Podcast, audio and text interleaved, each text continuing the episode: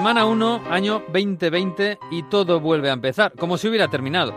Algunos, como los ingleses, no han tenido ni tiempo para el turrón, pero nosotros damos hoy por empezado el año de radio y de fútbol, pues con ganas de contar cosas, de que pasen cosas, de fútbol, en fin. El 2020 nos viene con Eurocopa, desde Bilbao hasta Bakú, con final en Wembley y semifinales en Wembley. Nos viene con Copa América, como casi siempre, como casi todos los años, y con una Champions en Estambul. Y las ligas en manos de nadie, la mayoría. En Italia ya es noticia que la Juve tenga que pelear el Scudetto, lo va a hacer, habrá que agradecérselo al señor Antonio Conte y a su Inter. En Alemania cualquiera puede ganar, incluso el de siempre, el Bayern. Y lo que sí queremos saber es que la Premier se la va a llevar el Liverpool, un Liverpool incontestable la primera Premier de los Red, que también es noticia. Así empezamos un año más, con buenos deseos y con buen fútbol. Bienvenidos al episodio 17 de Onda Fútbol, porque esto es puro fútbol y casi nunca termina en gol. En Onda Cero. A ver cómo termina, casi nunca termina en gol, casi nunca termina en gol, casi nunca termina en gol. El Messi hasta el fondo, casi nunca termina en gol. ¡Gol! ¡Casi nunca termina en gol! Onda Fútbol. Fútbol internacional con Miguel Venegas. Palla all'area di rigore, si gira Cassano, magico movimento, Balotelli, rete! Rete! David Villa darting through the middle, he's got it between the two, and he's won the game for Spain! Pues sí, así empieza este año 2020, este año 2020, así ha empezado, ya estamos a día 6 y parece que llevamos casi un mes en este, en este año, madre mía, entre, entre todo lo que pasa en el mundo, entre el fútbol, los, los dulces, los regalos, el consumo, en fin. Está por ahí Jesús López. Hola Jesús, muy buenas. Hola, ¿qué tal? Feliz año. Feliz, feliz año. ¿Hasta cuándo se dice eso de feliz año? Felices Reyes. El 20 de enero, por lo menos, ¿no? Sí, ¿no? Tengo algún amigo que lo dice en junio, ¿eh? También, ¿eh? No te, no te creas, no, no, no. ¿Qué tal? Te iba a preguntar por las luces de, de, de Celta, de, de Vigo. No sé si las has catado mucho. No mucho, eh, la verdad, no, no, no ha habido mucha ocasión con el Boxing Day, con, con la Premier que no ha parado. Claro, es que esto Eh, de hacer fútbol inglés eh, está muy bonito, el fútbol mola mucho, es muy, muy bonito y hay grandes jugadores y grandes equipos, pero claro, llega la Navidad y ¿qué? Claro, ahí- Boxing Day... Ahí los pagas todas juntas. Ya, ya ves, ya ves, ya ves. Bueno, a esta hora deberíamos estar saludando a Mario Gago, eh, no sé, allí por Turín, o si, si tiene suerte a veces en Valladolid, de vuelta, de vacaciones. Pero no, Mario Gago está en Vietnam. Eh, claro, intentábamos llamarle a estas horas, que allí son muchas más horas, son unas seis horas más. Eh, y decimos, bueno, vamos a llamar a Mario, le contamos que Cristiano Ronaldo ha hecho un hat-trick, que la lluvia ha ganado y no sé, y que nos cuente eh, por allí qué tal. Pero no ha podido ser. Al final, como esto del WhatsApp es mucho más fácil, nos ha dejado un mensaje. A ver qué dice. ¿Qué tal? ¿Cómo estáis? Yo estoy de vacaciones, alejándome de todo el eh, caos de la vuelta al fútbol en Italia. Viene un 2020 muy largo, yo creo que Italia nos va a dar mucho trabajo en la Euro de este, de este verano. Así que yo por ahora me voy a tomar un poco de vacaciones, aunque, aunque ha vuelto el fútbol, pero bueno, no estoy desconectado del todo. ¿eh? Estoy siguiendo a la Lazio, ahora te dejo que lo hablaréis bien con Stefano, pero una Lazio que ganando la Supercopa Italia, se demuestra de nuevo y ganando este fin de semana, a veces en los últimos minutos, eh, que su potencial ofensivo con un gran Chiro Inmóvil, igualando ya los números de todo un Lewandowski en la faceta anotadora y demostrando esa capacidad que tienen para no rendirse y tener el ritmo alto de los partidos hasta el final, con eh, la, gran identidad de la Lazio, son los tres centrocampistas todos con una gran característica ofensiva en algún término. Lucas Leiva como registra, como director de orquesta, con Luis Alberto que crea ese último pase, esa, ese pase al fondo, esas oportunidades, y luego Milinkovic Savic, que además de técnica tiene un gran físico y puede aprovecharse. Gran presión arriba y luego pues piezas que han reforzado como Lazzari por la derecha que es muy rápido permite también abrir mucho el frente de ataque es verdad que atrás han mejorado, han evitado también algunos errores no forzados que cometían el año pasado y luego fuera de Europa pues puede estar ahí arriba, al menos vamos a ver lo que aguanta con Inter y Juve hasta el final. Todo con un Simone Inzaghi que nadie apostaba nada por él, estaba en la Salernitana, cayó de rebote después de que Lotito parecía que iba a fichar a Marcelo Bielsa para su Lazio, al final todo se torció y dando mucha confianza a los jugadores ha conseguido pues que los mismos futbolistas lo demuestren en el campo. Es verdad que tiene un sistema muy rígido, nunca cambia del 3-5-2 y deja mucho actuar a, sus futbolistas y tampoco tiene grandes mecanismos tácticos. Esto le hace ser en algún sentido más, más débil, pero tiene su, sus ventajas, ¿no? Como permitir que jugadores como Luis Alberto, que al final tampoco está tan adaptado a la dinámica del equipo, pero tiene la confianza de su entrenador, le deja hacer y prácticamente eso, esa confianza que le da el entrenador, le hace generar o volver a estar al gran nivel que tenía. Así que esperamos una gran Lacho y si sigue compitiendo los últimos, hasta los últimos minutos, como otra vez este fin de semana contra el Brescia, veremos gran fútbol. Y nada, no me enrollo mucho más, que por aquí hay mucha fiesta y a ver si las comunicaciones pueden mejorarse para la semana que viene. Os dejo con Estefano y un abrazo a todos. ¡Chao! Pero que, que, sinver, que sinvergüenza. O sea... se, se, nota claramente que estaba de vacaciones en una biblioteca, sí. ¿eh? con el audio que ha mandado. O sea, Es estaba obvio, ahí, sí. pues, está- porque sabemos que está en Vietnam, pero estará en, en Pachá de Vietnam o no sé. O sea, Bueno, igual lo de Vietnam es una trola que nos ha contado, ¿eh? y sí, está en Ibiza. Puede porque- ser, está en Ibiza perfectamente o en, o en Mykonos. o en- pero vamos, no sé, yo creo que son las doce y media allí, ¿no? De la noche, ahora mismo. Y, y sí, te estaban metiendo una chapa tremenda de la Lazio, que está muy bien, fantástico. Pero escuchar de fondo el bacalao es, increíble. Bueno, aquí nos- nosotros nos quedamos aquí. Vamos a llamar a Stefano Rosso, nuestro compañero, que Ya sí, trabajamos nosotros, ¿eh, Sí? No ya trabajamos los demás mientras él está ahí al Donche Farniente, a, la- a la discoteca y a las copas y ya nos quedamos nosotros. Pero bueno, vamos a ver si vuelve bien y sano, que es lo más importante. Mario, cuídate, no hagas excesos, que tampoco ya tenemos una edad, ¿eh? En fin, en fin. Eh, bueno, eh, vamos a poner un poco en situación a la gente que ha estado de vacaciones. Yo el primero, ¿eh? porque yo he estado viendo cosas y tal, pero algunas cosas no. Eh, mm, Jesús, donde han pasado cosas, lógicamente, es en Inglaterra. Eh, bueno, este fin de semana hemos tenido la Copa, que alguna sorpresilla, no muchas, ha habido, pero en la Liga...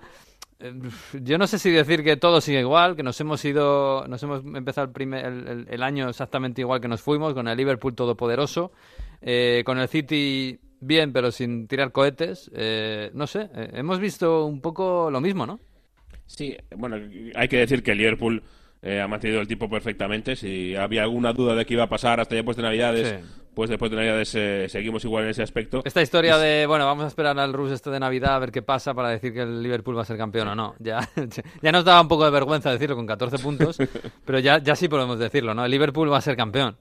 El Liverpool va a ser campeón en 2020, 30 años después. Sí. Eh, salvo, oh, no sé, eh, cataclismo, Mm. va a ser así. Y va a ser eh, también bonito de ver y, y- y de, y de seguir, ¿no? Yo creo. Eh, cómo el Liverpool va a volver por fin a levantar esa copa de, de la primera división inglesa, porque eh, la que tienes de primera división inglesa, no de la Premier, Mm. que todavía no tiene ninguna. Y además del Liverpool, que va a ser la noticia, yo creo, en Inglaterra de este 2020, y podemos eh, ir saboreándolo desde ya. em, yo creo que para saber o para ver los verdaderos ganadores de estas navidades en Inglaterra, lo que hay que hacer es coger la tabla y darle la vuelta. Mm. Porque si coges la tabla y le das la vuelta, ¿a quién ves? Al Watford.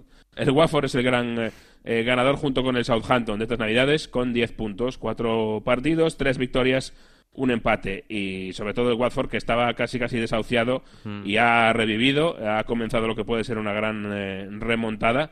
Y por fin, a fuerza de apretar el botón de reset, parece que el equipo ha conseguido salir un poquito a flote de la mano de Nigel Pearson, tercer entrenador del año. Incluso ganando al Wolverhampton, que, que partía, empezó la, la Navidad como un equipazo, como un equipo de uno de los revelaciones, ha bajado un poquito el pistón, ¿eh? Eh, es verdad que ha jugado contra equipos, jugó contra, perdió contra el City. Eh, pero sí, el Watford, después de quitar a dos entrenadores, parece que va recuperando un poquito. Ahora es el Norwich, ¿no? El que parece un poco totalmente desahuciado. Eh, bueno, sería lo normal también, por otro lado, ¿no? Norwich y Bournemouth, yo creo que son un poco los equipos junto al Sheffield United. En teoría eran los equipos llamados a pelear abajo. Lo que pasa es que el Sheffield United está demostrando ser un equipo muy hecho y, y muy bien Sí. muy bien formado y muy bien trabajado. eh, la A ver, es- el, el Sheffield eh, ahora creo que lo va a pasar mal porque le viene un calendario complicado. Sí, pero con pero- 29 puntos, ¿eh? que Claro. así se puede pasar mal. Tiene puntos yo creo que de sobra para pasarlo, para pasarlo mal sin pasarlo mal, Sí. si, si sabemos verlo. Otra para mí eh, de las eh, de los puntos, aparte del Bournemouth, que como decías es, es curioso y es delicado porque es un equipo que estamos acostumbrados a que esté plácidamente en la zona media de la tabla sin pasar ningún apuro. Y sin llamar la eso- atención. Es un equipo que exacto. todos, todos los años decimos, bueno, el Bournemouth estará abajo y luego no está abajo. el Norwich se ha hundido aún más. Eh, el West Ham, eh, vamos a ver qué pasa porque se ha cargado estas navidades a Pellegrini, es otra de las eh, víctimas de, de, estas navidades, el pobre ingeniero Pellegrini. Pero ojo porque yo creo que hay que fijarse en otro equipo, que es el Tottenham. Mm. El Tottenham había revivido un poco de la mano de, de, la llegada de Mourinho en noviembre, pero en diciembre se ha vuelto a hundir un poquito, eh, con una victoria solo, un empate y dos eh, derrotas en, estos, en estas fechas, y además con la eh, lesión de Harry Kane, aún por encima. con lo cual, ojito con el Tottenham, porque vamos a ver si no vuelve otra vez a, a las andadas de lo que era a principio de temporada este, este equipo. Uh -huh. Y además, eh, con, claro, no hay un sustituto específico, por lo menos no del nivel de Harry Kane, desde luego. Eh, este fin de semana en la Copa jugó Son de, de, falso 9. Ya lo había hecho la temporada anterior sí. alguna vez, ¿no? Cuando no estaba Harry Kane. Pero, y metiendo a Eriksen, que Eriksen estaba siendo suplente por aquello de que se va a marchar. Eh, ¿Tú cómo lo ves? ¿Qué, ¿Qué, qué, crees que va a hacer Mourinho? ¿Que va a repetir esto con Eriksen de media punta y... O bueno, media punta, medio centro adelantado y, y Son de falso 9? Sí, a ver, yo creo que es una, una de las opciones claras. Está también Lucas Moura, que fue mm. eh, la solución que más utilizaba Pochettino en estos casos, por lo menos el año pasado, mm. eh, en ese final de temporada sin, sin Kane. Eh, Al final sigue siendo no, no, meter un especialista, claro, meter un extremo, meterle delantero. Si no tienes. Mm. partiendo de que no lo tienes, vamos a ver qué es lo que encuentras. Yo creo que sí, que un sono Lucas Moura, como digo, parece que Pochettino se inclina más por Lucas Moura igual Mourinho eh, le convence más la, la historia con, con, Son. Vamos a verlo, pero no hay mucho más. Y no parece que vaya a fichar mucho el Tottenham. Yo te iba a preguntar. En, en Aquí se está hablando de Lemar. Eh, se estaba hablando antes de la lesión de Harry Kane, de, de, Lemar, el Atleti, porque el Atleti se lo quiere soltar, lógicamente. Pero claro, es que si algo no necesita el Tottenham, o una posición no necesita, es esa, ¿no? Claro, sí, no, no acaba de cuadrar mucho lo de Lemar para el Tottenham, la verdad. Eh, por eso no me lo he creído mucho. Eh, es delicada la situación y si buscan algo, puede que busquen por eh, el cambio de entrenador eh, algo más en el aspecto defensivo. yo creo que de de, en caso de buscar un mediocampista, el, claramente el perfil a buscar es el de Eriksen, mm. por todo lo que hemos dicho. Y si no, obviamente, pues sin Harry Kane tienes el camino muy claro. Si es que se, se buscara reforzar el Tottenham, que yo lo sigo dudando, mm. conociendo los, los antecedentes. Hombre, si es por Levy seguramente preferirá que no. pero, Exactamente. pero si es por Mourinho, pues preferirá que sí. Es que delantero, delantero, eh, claro, ya no está no estando Llorente. ¿Quién es el segundo 9 del, del, del, Tottenham? Es que ahora mismo no caigo. No, no hay Lucas no Moura. Ninguna. Es Lucas Moura. Claro. Es lo que tienes más, más parecido. Y bueno, y hay que decir que recordar, a ver si ahora no cambia de idea, que Mourinho cuando llegó al Tottenham dijo que no iban a fichar en, en sí, enero. Sí, sí, sí, es verdad. Vamos a ver si, si mantiene esa, esa idea o no. Eh, otro perdedor para mí, aunque menos que el Tottenham, es el Manchester United. Mm. Y eso que tampoco lo ha hecho tan mal en cuanto a números, eh, cuatro partidos, dos victorias y dos derrotas. Mm, está quinto, está, bueno, el siguiente es, es verdad que tiene al Chelsea a cinco puntos, pero bueno, está por encima del Tottenham, por encima sí. del Wolves, bueno, bueno, por encima del Arsenal, por supuesto. Pero sin embargo, fíjate, y en este último partido que tuvimos, este eh, Arsenal-Manchester United, a mí me da toda la sensación de que son dos equipos de trayectorias cruzadas. El Arsenal, aunque es muy pronto, da la sensación de que puede tirar un poquito hacia arriba. Mm. Y el United no es que vaya hacia abajo, pero que se va a mantener esa situación eh, muy plana, de encefalograma plano del equipo de, de Ole Gunnar Solskjaer, que es capaz de defender y de contragolpear, pero que como tenga que jugarle a un equipo que se le cierre, eh, mm normalmente se le funden los plomos. Bueno, mira, con, en la Copa fue con el Wolverhampton, ¿no? Que han tenido que ir a replay. Sí. Y claro, y, y si, a, si, alguien mereció ganar, seguramente al final, salvo cuando entró Rashford, que mandó un balón al poste, eh, el resto del partido, el United tampoco no, no, dejó gran cosa. Es verdad que con algún claro, jugó otra vez Woodward, jugaron algunos jugadores que no son habituales. Pero lo del United sigue, yo creo que sigue igual, es un poco un ralentí desde hace un año prácticamente, ¿no? Va, va a seguir yo creo haciendo la goma eh, con la posición europea eh, durante todo el año con la posición eh, del top 4, mm. pero yo no le veo acabando de entrar, no, no acabo de ver este, que este equipo vaya a acabar eh, rompiendo y, y, vaya mm. a estar ahí arriba. Se habla no de fichajes porque yo he escuchado lo de, lo de Jiménez, eh, que, que incluso el City y el United lo querían para este mercado invernal, yo no sé si es un poco el el furor de algún tipo de prensa en Inglaterra de, de ponerse a mover el, el, mercado de fichajes. También es verdad que el Wolverhampton lo está haciendo muy bien y algunos jugadores pues apuntan alto en el mercado. Incluso Madison, ¿no? Que podía meter a Lingard en la operación sí. para traerse a Madison, que de eso sí que se estaba hablando desde el verano. Eh, no sé, claro, con el United tampoco se sabe nunca, ¿no? Eh, con esto de fichajes. Sí, no, no, no está nada claro, eh, no lo han descartado, pero no está nada claro que vayan a poder hacer algún fichaje interesante. Se hablaba mucho de Haaland en su momento, pero Haaland se ha, hecho, se ha mm. ido al, al Borussia. Eh, con lo cual eh, necesita muchas cosas el United. Necesita, empezando por eh, un delantero centro que coja el testigo que dejó vacío Lukaku. Mm. necesitaría, para mí, como el comer, un futbolista creativo, porque es donde más le falta. Lingard de media punta es, no sé, ah. es como directamente renunciar a la creatividad y, mm. para jugar a la contra contra el City que le ganaron pues te vale, porque es un tío rápido y, sabe hacer las transiciones, pero como tengas que jugar contra una defensa un poquito más poblada, más organizada, que es lo que el United se va a encontrar en la mayoría de los partidos, pues tienes un problema gordo. Y para, y para mí por ahí yo veo al United, sinceramente, que, y ya no es una reflexión solo de este año, sino de, de, que el United está en, una, en un túnel del que no se adivina el final. Es que el, United está todavía en, en la crisis post-Ferguson. Es que se dice pronto, creo que son seis años ya. Pero que de ahí no ha salido, ¿eh? Son más. Eh, Ferguson se fue en el 2011. O sea, ya va a hacer... Perdón, 2012, 2012. Va a hacer ocho años. 2012-2013 este fue su última fue su última temporada. Pues fíjate, siete, siete años. Pues eh, ahí sigue, ¿eh? Y no ha levantado. Es verdad que entre medias ha ganado una, alguna copa, creo que ha ganado, ha ganado una Europa League con Mourinho, pero en la liga, en el día a día, incluso en Champions, nada, ¿eh? Cero. O sea, esto sigue siendo la crisis del, del post-Ferguson, que, que, vamos a ver si en el Arsenal va a pasar lo mismo con el post-Wenger. Pero de momento en el United son muchos años. ¿El Arsenal qué tal? Porque, claro, se le ha tocado estrenarse Arteta, se estrenó mm, mal o regular tirando a mal ya este fin de semana o esta semana pasada ganó al United, o sea que ya, bueno, imagino que eso es un espaldarazo importante.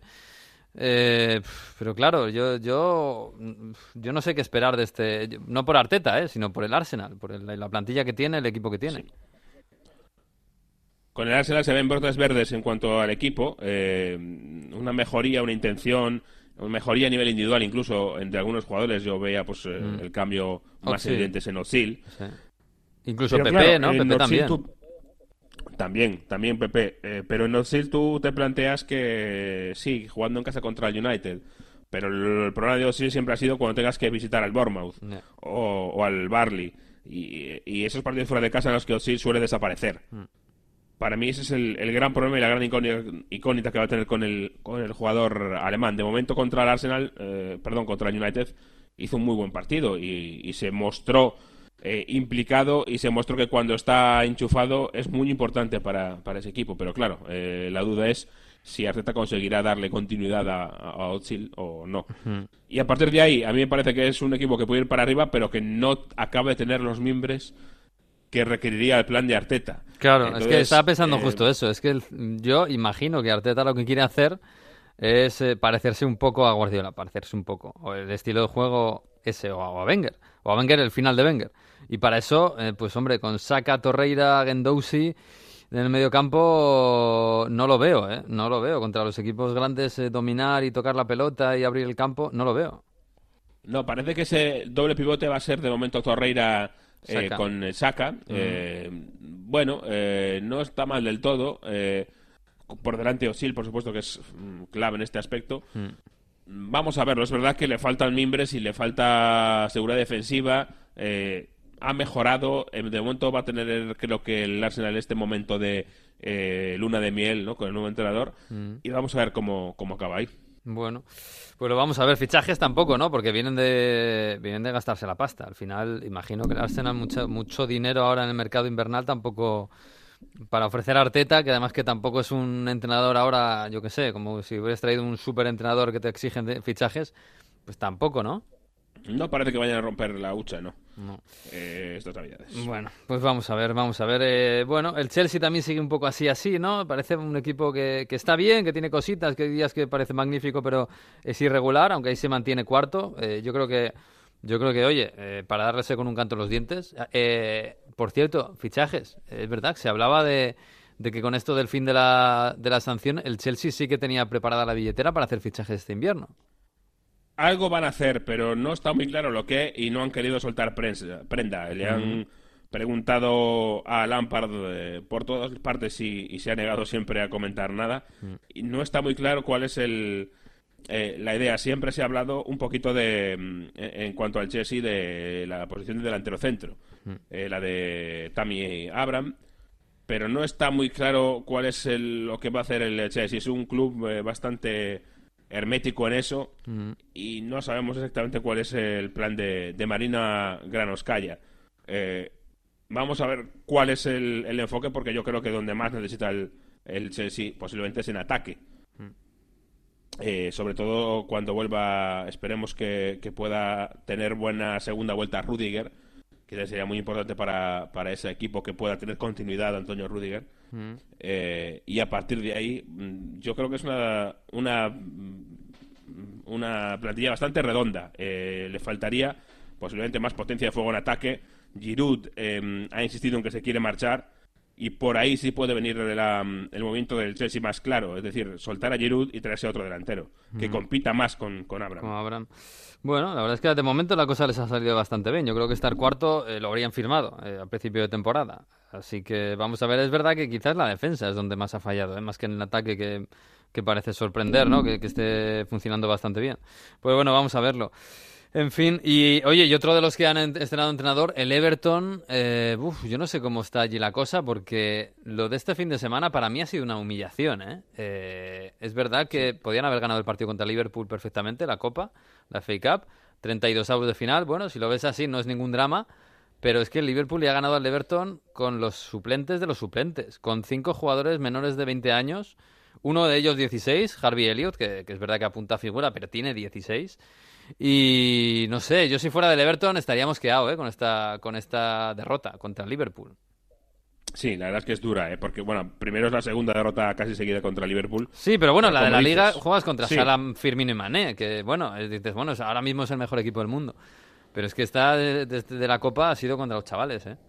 Sí, y, es verdad que el, el, Everton tenía algún suplente, pero es que el Liverpool estaba repleto de suplentes, no tenía casi titulares en, ese equipo y le ganó y le ganó bien. Es decir, que es verdad que es difícil. Bueno, ahora mismo está Ancelotti que acaba de llegar.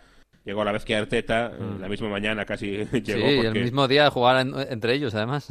Sí, estaban los dos en el, en el palco. Eh, Ancelotti y Arteta, los dos viendo a sus equipos, habían firmado ya, pero todavía no se habían puesto al mando. Eh, y sin embargo, pues Ancelotti tiene, yo creo que de momento un poquito de crédito. es un, un entrenador con un nombre muy, muy grande mm. para un equipo como el Everton, es la verdad, con lo cual ha caído bien. Eh, y de pie entre la hinchada del Everton y vamos a ver qué es lo que puede eh, hacer Ancelotti, que también es para él, yo creo, un, eh, un sitio distinto, ¿no? Sí, sí, en realidad Ancelotti lo comentábamos, ¿eh? que joder, te echan del Napoli con, con, la, con la guerra civil que has vivido ahí dentro y a la, a la semana siguiente te vas a Everton, cuando podíamos estar en tu casa que dinero no te falta, eh, con tu familia tomando el panetone tranquilamente y, oye, se mete en una, una, fiesta que no es la suya y que, oye, hay que tener muchas ganas de entrenar París allí, ¿eh? Sí, y además, hombre, se tiene una imagen de él, sobre todo por el PSG y el Real Madrid, más de gestor de grandes plantillas que, que, de bajarse al barro, ¿no? A pelear en este tipo de cosas. Ya bajaba, había bajado un escalón, digamos, en ese estatus con el Napoli y yo creo que baja otro más con el Everton. Eh, más a pelear en el barro que, que ese, ese otro tipo de, de rol que tenía en el Madrid o en el PSG. Así que vamos a ver cómo es capaz de reconducir un equipo. No es una tarea para nada fácil la que tiene Ancelotti en el Everton, que mm. lleva ya varios años desde el último de Roberto Martínez, lleva varios años eh, dejando malas sensaciones en el sentido de no cumplir con las expectativas. Mm. Sí, porque tiene buena plantilla, ¿eh? es que la plantilla del Everton está muy bien. Yo recuerdo que el objetivo de Roberto Martínez era estar en Champions, ¿eh? Que se dice pronto, pero claro, el equipo quizás no está para eso, la plantilla, pero para meterse en Europa sí. Sí, deberían, deberían por lo menos estar peleando y al final los los Wolverhampton, etcétera, le están comiendo comiendo el terreno completamente y, más eh, en una en un año en el que el United y el Tottenham eh, flojean, pues un equipo como el Everton debería estar ahí para aprovecharlo y no está. Bueno, pues lo veremos, que a ver cómo vuelve la liga, porque este fin de semana ha habido Copa, esta semana hay Copa de la Liga, hay un precioso derby de Manchester, ¿no? En la Copa, eh, así que vamos a divertirnos, por supuesto. Y, oye, el parón, ¿hay, ¿cuándo hay parón? Este año hay parón en, en la Premier, no es en febrero, creo, ¿no? En febrero, sí. En febrero es el parón, no parón, porque a medias. recordamos cómo es este año. eh, lo que hacen es partir una jornada en dos fines de semana. Mm. Entonces, eh, el primer fin de semana mm, descansan la mitad de los equipos Mm. y el siguiente fin de semana descansan la otra mitad. Todos los equipos tienen una semana de descanso Mm. y a la vez eh, no se para la competición. Eh, va a ser en febrero entre el 8 y el 17 de febrero, esas dos semanas. Entonces habrá, pues, eh, el sábado dos partidos, el domingo siguiente otros dos partidos, luego el viernes un partido, el sábado dos Mm. y el domingo dos y el lunes se acaba ese periodo con, con un partido más, el lunes 17, con un Chelsea United. Es decir, que va a ser la Premier, pero muy picadita, ¿no? En, Sí. en pequeñas dosis. Bueno, a mí me parece buena idea, ¿eh? Sobre ser- todo manteniendo la tradición que es eh, eh, puramente inglesa, siempre digo, no exportable, o no fácilmente exportable de- del Boxing Day y todo el fútbol de Navidad. En febrero hacer un descansito y que los equipos, sobre todo que están en Europa, descansen, me parece una gran idea. Vamos a ver qué tal les sale. Y sobre todo, oye, que a lo mejor se descafeína mucho la jornada en la Premier, no lo sé. Pero bueno, es un experimento que es interesante. A ver. Es verdad que además se hace justo antes eh, de la vuelta La de, Champions, sí. de la Champions. Es decir, el eh, Liverpool, por ejemplo, va a descansar la semana eh, inmediatamente anterior a jugar contra el, eh, el El Atlético, el partido de ida, por Sí, ejemplo. sí, sí. Y, y- y entonces eh, yo creo que claramente las fechas de, están escogidas en muchos casos de cara a dar un poquito de aire a los equipos de, de Inglaterra antes de sus eliminatorias de Champions. Mm. Y por ahí va la, la idea. eh, y esto se ve claramente con, con la fecha escogida, que son, como digo, esta semana anterior a, a que vuelva la Champions. Incluso en algún caso es la misma semana, porque algún equipo eh, de Champions va a descansar eh, ese fin de semana del 15 y el 16, Mm. eh, que es el que, el que es previo a la Champions. A la vuelta Eh, del Champions, sí. Claro, entonces, eh, Pues, eh, uy, ahí se corta un que la idea el- la Premier. Ajá. Y a la vez, como digo, aunque sean pocas dosis, vamos a seguir teniendo partidos. Sí, sí, que al final es lo- de lo que se trata, de seguir la- moviendo la máquina del dinero. Eso en Inglaterra lo Exacto. hacen bastante bien. ¿eh? Eh, a ver, Sí, sí.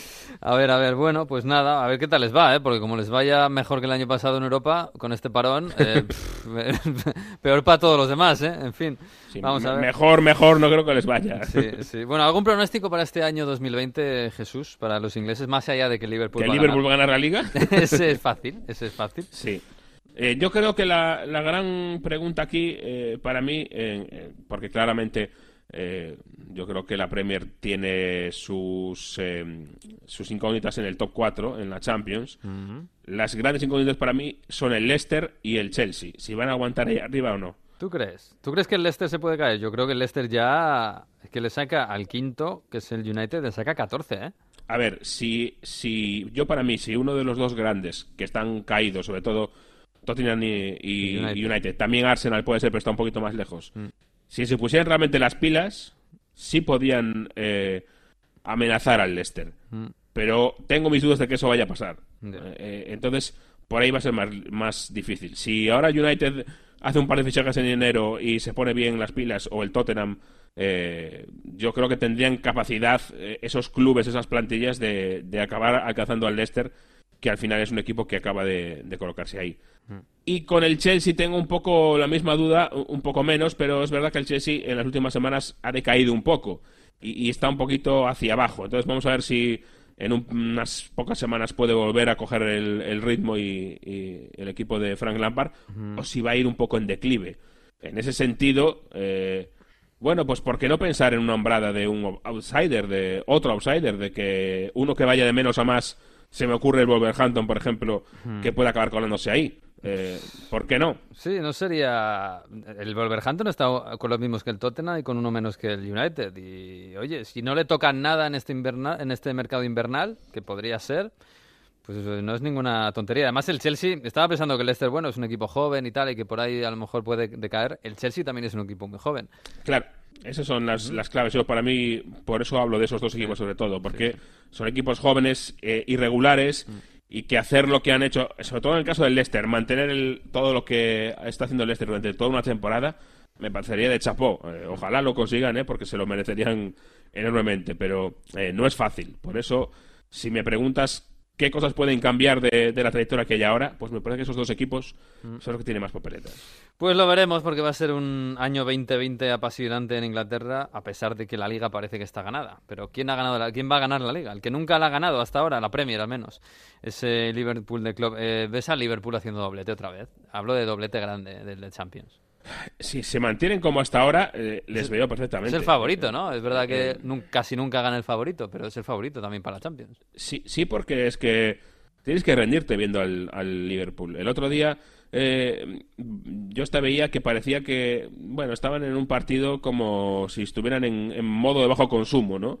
Eh, marcan un golito, se ponen a tocar eh, tranquilamente, si lo necesitan en una parte marcan otro golito y, así ha pasado muchas veces que llega al 85 y marcan el gol y, ganan, porque da la sensación de que van sobrados mm. y que están eh, descansando, y lo decía el otro día, Klopp no es muy amigo de rotar, ya lo sabemos, no rota mucho en Premier League. Sí, pero cuando rota, en, la Copa cuando rota, rota de verdad. Exacto, en la Copa sí, pero en la Premier League, si te fijas... Premier no casi casi no rota. El otro día con el Sheffield United se esperaba bastantes jugadores suplentes y no, y de hecho pues los cambios llegaban en el minuto 70, 85, eh, una historia así, o sea que les sí, es, un, equipo que no sabemos de memoria, quitando dos jugadores así, uno en medio campo y el central. El sí, el central porque yo Gómez ha tenido problemas, pero, pero los demás de memoria. mucho. Yo creo que yo tengo la sensación de que tal y como están las cosas eh, el Liverpool rota o, da descanso a sus jugadores poniendo a los mejores sobre el campo. Eh, diciendo, estamos sobrados, tenemos el equipo que está hecho y vamos a descansar sobre el campo, tocando la pelota unos a otros y sabiendo la confianza de que si se nos truza el partido, eh, apretamos el acelerador y lo sacamos. Mm y yo me da la sensación de que va por ahí un poquito ahora mismo el, Liverpool. Por eso te digo que a mí, claro, es que la Champions es imprevisible, que es lo que tiene. Pero es que, ¿qué equipo hay mejor ahora mismo que el Tottenham para ganar la Champions? Que Liverpool, no hay, ninguno. perdón, que Liverpool. No hay ninguno. Está claro, ahora mismo el Liverpool es el, equipo a batir totalmente, aunque es verdad que esto es muy largo y que la Champions son partidos puntuales y que casi nunca gana el favorito. Así que abran juego, queda mucha, mucha Champions todavía. Bueno, Jesús, pues nada, te dejo por ahí que disfrutes un poquito de la Navidad, hombre, que te lo has ganado. Voy a llamar a Estefano, eh, ya que Mario está de discoteque, pues voy a llamar a Estefano a ver que me cuente lo de, lo de Cristiano y la Lazio. Un abrazo, ¿eh? Un abrazo a todos. Chao, chao. Estefano Rosso, compañero de Dazón, ¿qué tal? Muy buenas. Hola, muy buenas. Un saludo a todos los oyentes. ¿Qué tal? ¿Cómo está? Oye, que te llamamos porque, claro, Mario, pues, le hemos dicho, vamos a llamarte ahí en Vietnam, que tendrás cobertura hoy en día con wifi y tal. Y el tío dice, no, que no puedo conectarme. Está, está ahí de discotecas, ahí con música, y, dice, ah, hablar de la Lazio, que, está, que ha empezado muy bien el año.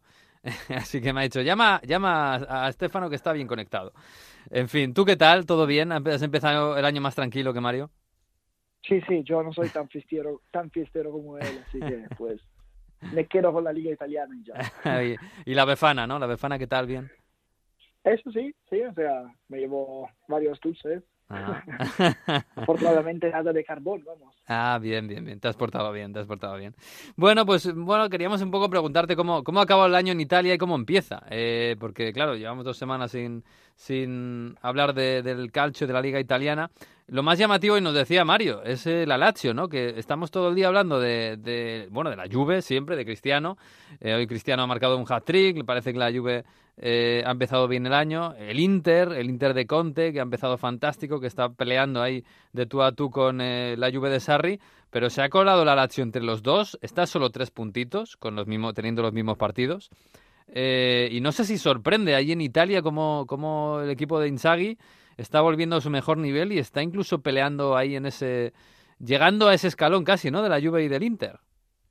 Bueno, eso sí, o sea, de hecho, la Juve la última vez que se enfrentaron en la Supercopa eh, ganó, o sea. Y, en la Liga también, los dos. Delante, y también en la Liga, o sea, en las dos veces ganaron con, con resultados muy amplios, con 3 a 1. Así que, momentos los resultados dicen que, que la Lazio sí que está a la altura de ellos.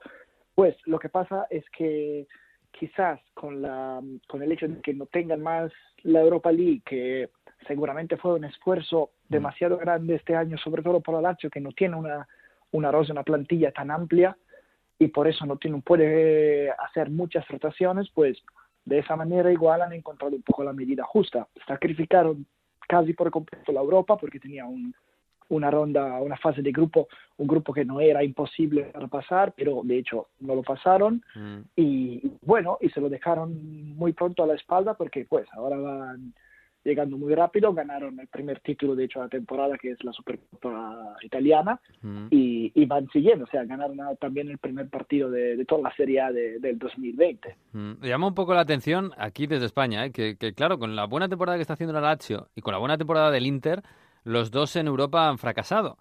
Eh, yo no sé si en Italia, bueno, hay una sensación más de que merece la pena más pelear eh, en la liga, tal y como está la Juve, y bueno, sobre todo el Inter, ¿no? Que está más de tú a tú con ellos. Eh, pero no sé, llama un poco la atención, ¿no? Ese, lo mal que han hecho las cosas en Europa. Bueno, mm, sí, pero ni mucho en Italia, por lo menos. Es decir, que son equipos, el Inter lleva, lleva unos años sin tener ningún éxito en Europa mm. y la Lazio tampoco. O sea, que son equipos que de todas maneras no llegarán tan lejos de, en Europa. Así que, pues fue un poco llamativo que, que, no pasaron, que los dos no pasaron fase de, la fase de grupos, pero el Inter, por ejemplo, finalmente quedó en Europa League, que más o menos puede ser, y que pues también hay un poco ese cuento de que, de que con Conte siempre conta, vale la Liga y no vale, no vale la Europa, la, la Eurocopa, la, Champions, la, Champions, sí. Mm. Y entonces que él está más enfocado en eso y lo que parece es que todo el ciclo del Inter que quiere abrir ahora mismo con, con esa nueva plantilla, con ese nuevo entrenador, parece muy enfocado sobre la liga italiana más que sobre el este europeo, no tanto porque sea más importante como porque, bueno, es más sencillo, o sea, en mm. Europa basta faltar, basta fallar un partido y ya tienes toda la temporada. Sí, fíjate la Juventus, ¿no? Que lleva ocho seguidas ligas y la Champions no, no llega, claro. Eso, eso. Por eso te digo que no fue tan llamativo. Un poquito sí lo de la Lazio, porque todo el mundo se esperaba que al menos la fase de grupo podía pasarla sin problemas, pero vamos, es que al tener tanto éxito en la liga italiana, de hecho, tampoco la afición se, se quejó mucho, porque enseguida llegó la victoria contra la Juventus, en la liga, llegó, llegó la Supercopa y ya, o sea, fíjate que, que de hecho perdieron la, el último partido con el Ren, que de hecho fue el que, que los dejó fuera de todos, mm. y, y, tres días antes habían ganado ante el club. Así que, mm. o sea, tampoco le importaba mucho que quedarse en Europa en plan a todo el ambiente. Así que por esa, por esa medida no. Lo que fue llamativo de, del partido ante el Brescia fue sí el hecho de que está empezando a tener un poco la suerte de los grandes, entre comillas, o sea, mm. que empezó perdiendo, marcó el primer gol de, de, la década de los 20, de los años 20, mm. y fue divertido porque Balotelli fue el último, el primer también en marcar el primer gol de la Serie A ah. en los años, cuando jugaba en un partido ante el Chievo, y, o sea, parecía perder, el partido se había puesto muy mal, no, no podía jugar bien, mm. y pues a pesar de todo, Immobile marcó un doblete al minuto 94 al final y dio la vuelta al marcador. O sea, que eso era un poco el límite de la Lazio, que siempre cuando tenía más presión no lo aguantaba, no podía sufrir y perdía puntos contra el año pasado, perdió en casa contra el Chievo, que, que, que acabó último la liga. Ese año ese partido parecía exactamente en esa dirección y pues no, porque finalmente lo solucionaron. Y eso es un cambio, en mi opinión, un cambio de mentalidad que, bueno, que denota que la Lazio sí puede pelear al último minuto. Bueno, pues vamos a ver, ¿eh? porque anima un poco la, la, liga, que haya un equipo como la Lazio que esté jugando tan bien, que le gane a la Juve y que se meta ahí, bueno, a tres puntitos de la Juve y del Inter, teniendo los, los mismos partidos. Vamos a ver. Eh, oye, el Atalanta, que ha empezado el año ganando 5-0 eh, al Parma, eh, estamos muy pendientes del Atalanta porque, claro, va a jugar contra el Valencia la, en los octavos de final de Champions. Yo te digo... De momento...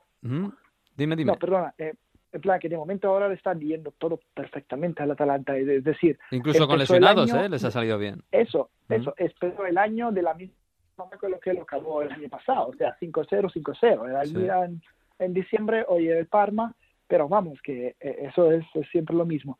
Y lo que pasa es que lo, más llamativo de todo, en mi opinión, es que Zapata, que volvió de, esa lesión, de hecho lo tiene, lo dejó fuera desde hace tres meses, entró ya con el marcador, con el 5-0. O sea, que ni siquiera le dio minutos eh, Gasperini para ¿sabes? Para, o sea, porque lo necesitaba o qué, en plan, como si... Sí, que no, no, no, lo, necesitaba el equipo, sino que él necesitaba tener minutos, pero el equipo ya iba ganando. Eso, eso seguro, no, eso seguro, sí, no mm. tanto necesitaba minutos cuanto necesitaba mentalidad, en plan, motivación para él, o sea, mira, he vuelto y puedo volver y puedo jugar. Mm. Pero lo que fue llamativo, en mi opinión, es que se lo dio con el 5 en plan, como decir, vale, no te voy a sacar porque, porque estamos en, una situación, estamos en peligro y tal, y necesitamos a ti. No, mira, tenemos plantilla tan rica, tan abundante, que incluso te puedo meter en los... Eh, con el marcador ya, tío, ya cerrado.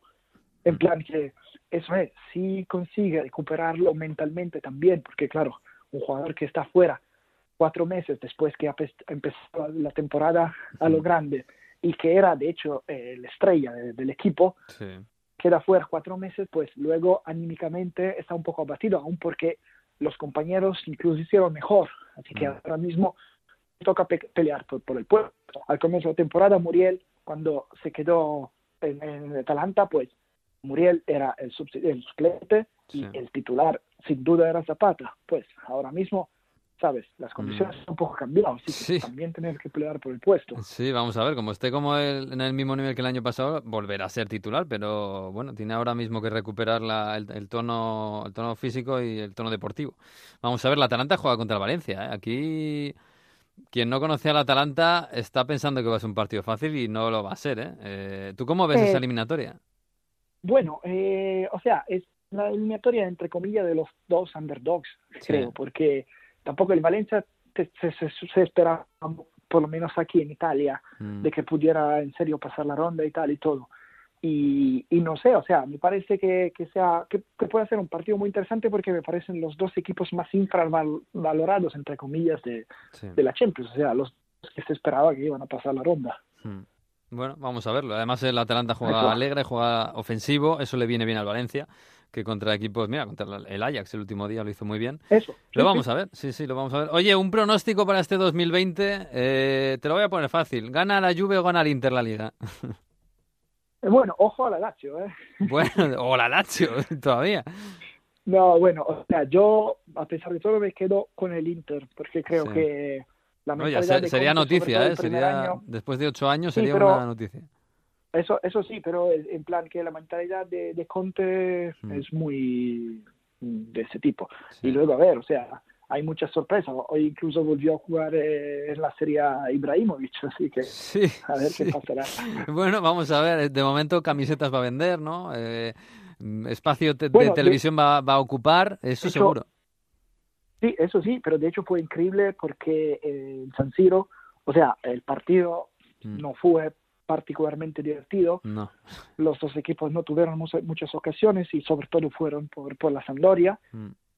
En el momento en que empezó a calentar Ibrahimovic, todo el estadio derrumbó.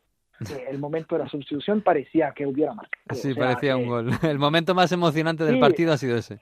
Sí. Eso es, o sea, en plan que, que la afición del Milan tiene una ilusión sobre Ibrahimovic y lo que pasa es que de momento el equipo está en un momento de forma horrible mm. y, y, también, o sea, que tampoco el juego. O sea, hoy tuvieron dos ocasiones de gol en todo el partido contra Sampdoria que hasta hace, hace, dos meses estaba último en la liga. Sí, sí, sí. Bueno, pues a ver si la ilusión acompaña también un poco los resultados y Ibrahimovic empieza a hacer goles. Ojalá, ¿eh? Ojalá, pero no sé yo si, si, si va a estar por por eso. Pero bueno, pues nada, Estefano, que te deseamos un gran año de fútbol, de calcio. Eh, no te voy a desear que te lo pases también como Mario, porque ahora mismo no, no es fácil, ¿eh? pero te, agradecemos este ratito de fútbol y, seguimos hablando. Un abrazo, ¿vale?